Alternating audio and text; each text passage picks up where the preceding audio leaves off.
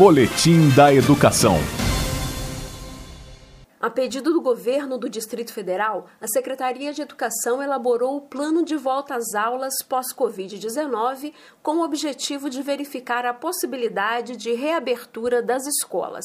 A proposta era que as aulas recomeçassem no dia 18 de maio para os estudantes do ensino médio e no dia 1 de junho para os alunos das outras etapas. Esse documento foi encaminhado e submetido para análise da Secretaria de Saúde.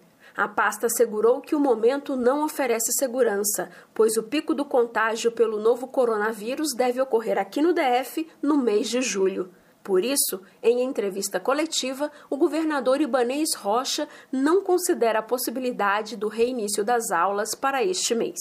Como o pico da nossa curva se estendeu muito, e segundo os técnicos ela vai ficar lá pelo, por meado de julho, exatamente por conta do achatamento que foi feito, a gente voltar com escolas nesse momento eu entendo bastante arriscado. E opção de reabertura somente a partir de agosto, que me agrada muito.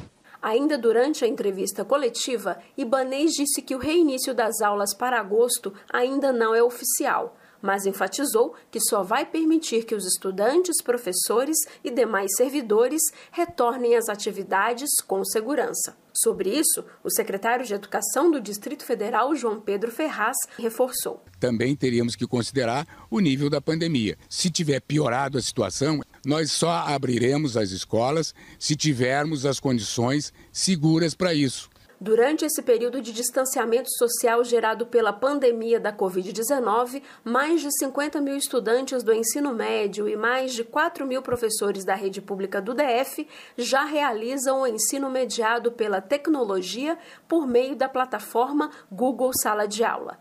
Além disso, os estudantes podem assistir a oito programas de TV que são veiculados de segunda a sexta-feira, das nove da manhã ao meio-dia, na TV Justiça.